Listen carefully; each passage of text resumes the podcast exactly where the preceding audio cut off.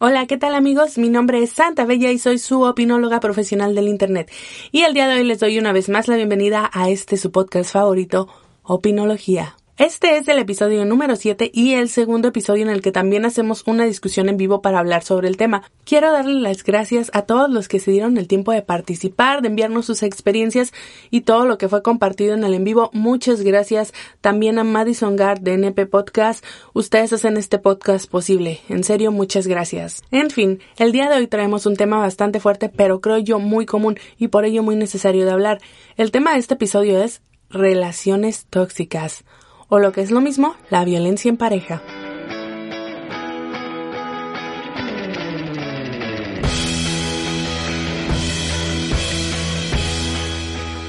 Este tema salió a flote la semana pasada debido a que se destapó el hecho de que Johnny Depp había sido abusado física y verbalmente por su expareja Amber Heard. Realmente es una lástima lo que le ha sucedido y solo él sabe el dolor y sufrimiento por el que él pasó. Hay muchas opiniones y controversia al respecto, que si es cierto, que si no. Hay quienes de verdad me sacan de mis casillas porque dudan que la violencia física pueda ser ejercida por una mujer hacia un hombre. En fin, los, los comentarios son infinitos y mucha gente ha hablado desde la ignorancia completa. Así que antes de que podamos opinar, hoy vamos a informar sobre este tema que lastimosamente no nos es indiferente a la mayoría de nosotros. Que levante la mano el que nunca ha tenido una pareja tóxica. Tuve que especificar este episodio porque cuando decimos violencia en la pareja, inmediatamente todos piensan en golpes. Y muchas, pero muchas veces no es así. Existen muchas maneras de violentar a una persona sin siquiera tocarla. Me he dado cuenta que es mucho más fácil para nosotros utilizar el término tóxico o tóxica para quitar tal vez un poquito el miedo o el peso de la palabra violencia. Pero aquí vamos a hablar de que una tóxica realmente está siendo una pareja que te está violentando. Y por supuesto que eso no está bien. Así que antes que nada hay que definir lo que es la violencia. La violencia es el uso de la fuerza para conseguir un fin, especialmente para dominar a alguien o imponer algo. Por ende, deducimos que la violencia en la pareja es el uso de la fuerza para someter al otro, y la fuerza, como ya dijimos, puede ser no solamente física, hay quienes pueden someter a alguien de maneras que no impliquen ni siquiera ponerle una mano encima. Así que, hablemos brevemente de los tipos de violencia que existen. Número 1. Violencia física. Sí, es la que todos conocemos más y es la más fácil de identificar. ¿Por qué? Porque ¿cómo no nos vamos a dar cuenta de que nos están lastimando físicamente? La violencia física es toda aquella que inflige un daño físico, valga la redundancia, a la víctima a través de la agresión. La agresión en este caso serían cosas como golpes, arañazos, empujones, pellizcos, manazos, ahorcamientos, quemaduras, patadas. Ustedes digan, de verdad, la lista es interminable. Y la verdad es que los agresores y agresoras pueden ser bien creativos al ejercer este tipo de violencia. Y sí, a veces le ponemos más atención a este tipo de violencia porque es la que más se notó se ve y porque sin duda es la que nos puede llevar directamente a la muerte. Número 2. Violencia psicológica. Este tipo de violencia es identificable debido a que, aunque no se toca físicamente a la víctima, se le agrede en formas que lastiman su psique, su autoestima, su sistema de valores, creencias, etc. Por lo regular, este tipo de violencia consiste en ataques verbales, humillaciones, incluso ignorando a la persona. Es muy común observar que uno de los dos le dice al otro cosas como no sirves, tú no sabes, no espero nada de ti, nadie te va a querer, estás tonto. Este tipo de violencia es bien complejo, porque como les dije, a veces no solo son insultos, por ejemplo, ignorar a alguien puede ser violencia psicológica o también hacer todo por alguien dando a entender que esta persona no puede hacerlo o no sobreviviría sin ti o sin el otro. Hay muchos ejemplos, hay que decirlo, de todos los tipos de violencia o agresiones que presentamos hoy, esta es la favorita de las mujeres, o bueno, la que más comúnmente aplicamos. En cambio, los hombres utilizan mayormente la violencia física. Bueno, y todas las demás. Insisto, estos solo son estadísticas por encimita, pero la violencia puede ser ejecutada por cualquier persona sin importar su género, no se confundan. Número 3. Violencia sexual. Como su nombre lo dice, es básicamente violentar a alguien ejerciendo la fuerza para lograr que esta persona se someta y realice cualquier acto de tipo sexual con el agresor o agresora a su modo. O sea que sí, el chantaje de dame la prueba de amor, es violencia sexual.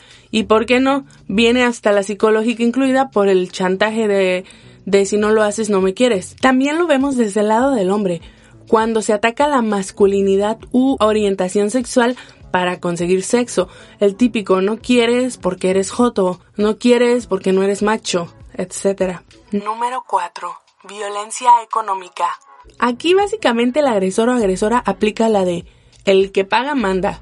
Limita la vida de la víctima y la agrega reduciendo los recursos económicos para controlarla. Incluye el hecho de que tu pareja te obliga a renunciar a tu trabajo o ganar menos para que él o ella pueda ser quien tenga el control. Número 5. Violencia patrimonial.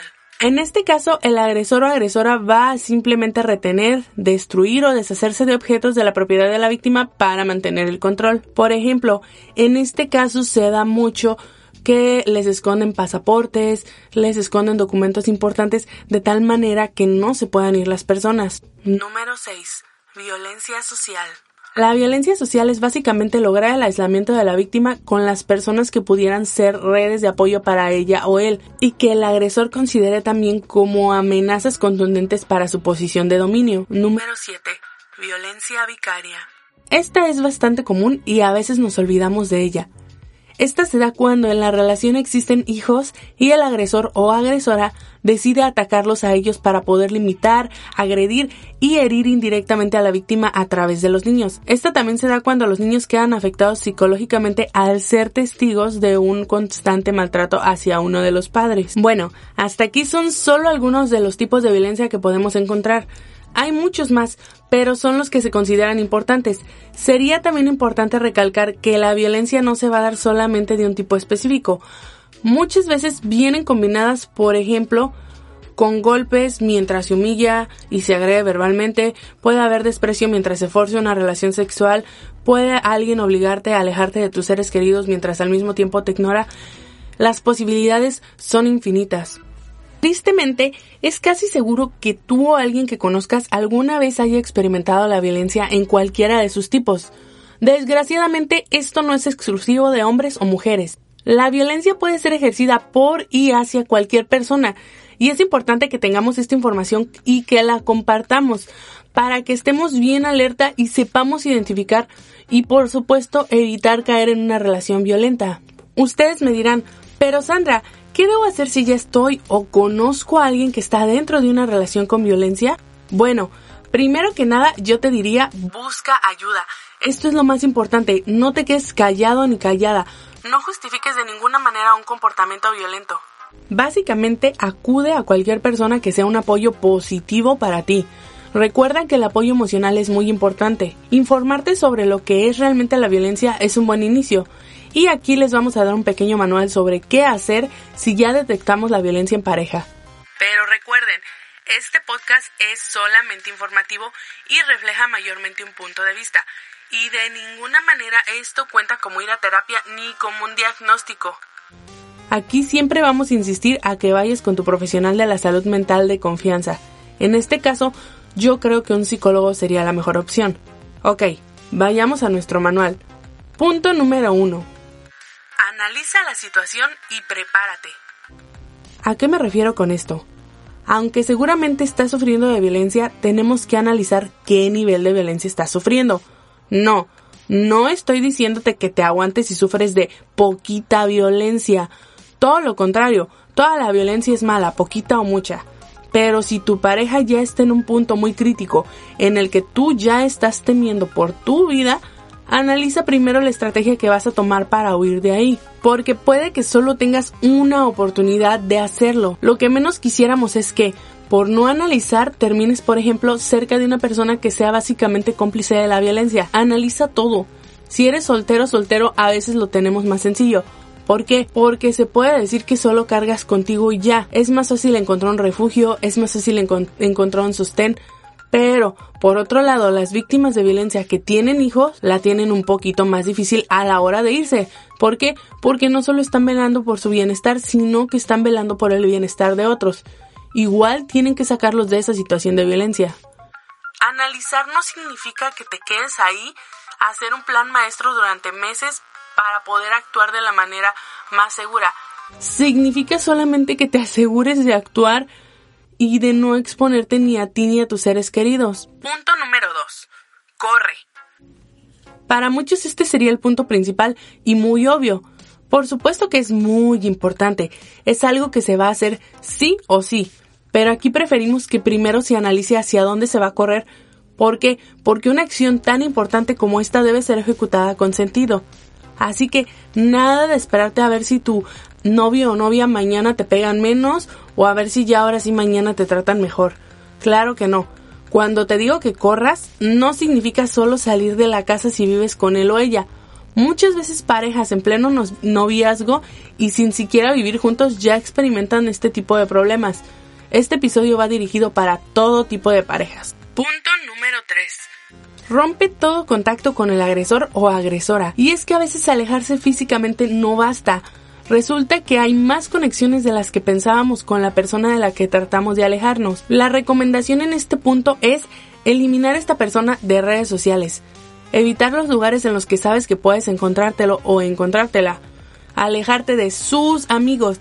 Recalco lo de sus porque tenemos que distinguir entre nuestras propias amistades. Entonces, la idea es también alejarse de las amistades del agresor o agresora y a nuestros propios amigos, más que limitarlos, habría que pedirles omitir cualquier información de ustedes que pueda ponerte en peligro ante el victimario nuevamente. Aquí les digo, seamos buenos amigos y si alguien nos pide que no revelemos información sobre ellos, respetemos. No sabemos si podemos estar poniendo en riesgo la vida de alguien al empezar a soltar la sopa sobre lo que están haciendo en estos momentos. Número 4. Trabaja en ti mismo. Este es uno de los puntos finales, pero es uno de los más importantes, a veces hasta más importante que la parte de correr. Y es que para que exista violencia se requiere de dos personas. Aquella que ejerza la violencia y alguien que la permita. Y no, no me malinterpretes.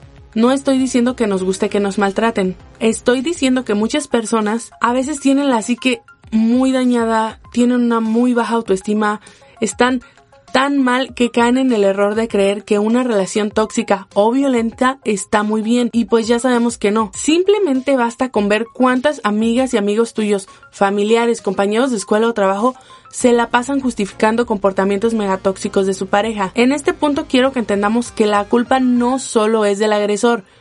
En una relación tóxica, o mejor dicho, violenta, ambas partes están enfermas.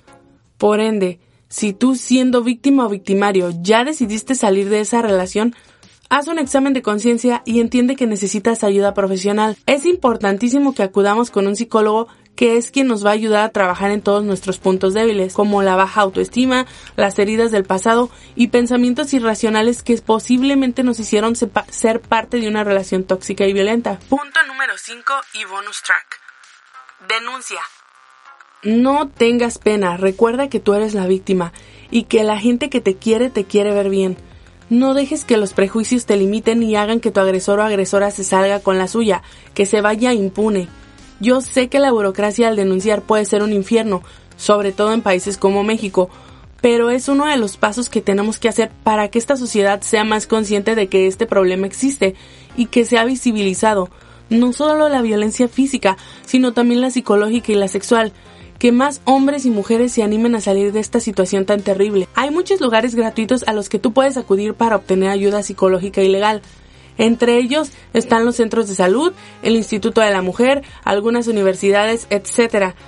Incluso con que vayas con tu médico familiar, él te puede referir con la persona adecuada. En la descripción del episodio dejaré esta información y algunas líneas telefónicas de ayuda directa para que puedas usarlos y hacerlos llegar a quienes lo necesitan. Si aún tienes dudas al respecto o si quieres saber acerca de otros temas, puedes mandarnos inbox con toda la confianza, toda la información que tú nos proporcionas es absolutamente anónima. Me gustaría cerrar este episodio diciéndoles que Dejar a una pareja abusiva o terminar con una relación tóxica es un proceso largo y con muchos pasos. Las relaciones patológicas son las más difíciles de terminar. No porque no se quiera, sino que las conexiones emocionales aunque dañinas, son muy intensas. Quiero hacer nuevamente notar que la relación es de dos y que no se trata de culpar siempre al victimario y sobreproteger a la víctima.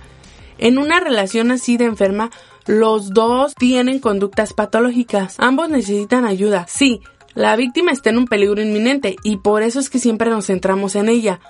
Pero es importante que los dos reciban la ayuda para dejar de repetir estos patrones tan enfermos. En fin, aquí va una petición para las personas que en este momento no están sufriendo de violencia o que no han sufrido de violencia o que afortunadamente están en una posición bastante favorable. Por favor, unámonos y seamos solidarios con nuestros amigos y familiares. Dejemos de juzgar, dejemos de decir que les gusta que los traten mal o cosas por el estilo. Cambiemos también nosotros nuestro chip. Volvámonos parte de las redes de apoyo que ellos necesitan. Extendamos nuestra mano sin juzgar y sin hacer sentir culpable a nadie víctima o victimario, no importa. Quedémonos con esta tarea y compromiso personal. Bueno amigos, hasta aquí ha llegado el capítulo del día de hoy. Creo que hemos abarcado una parte muy importante de lo que es la violencia en la pareja. Aunque ha quedado demasiado pendiente, sé que podemos hablar de ello en otro episodio. Muchísimas gracias por escucharnos. Si les gustó este episodio, compártanlo, den like y suscríbanse en redes. Recuerden que estamos en todos lados como Opinología Podcast. Nos escuchamos la siguiente vez y nos vemos muy pronto en Facebook. Bye.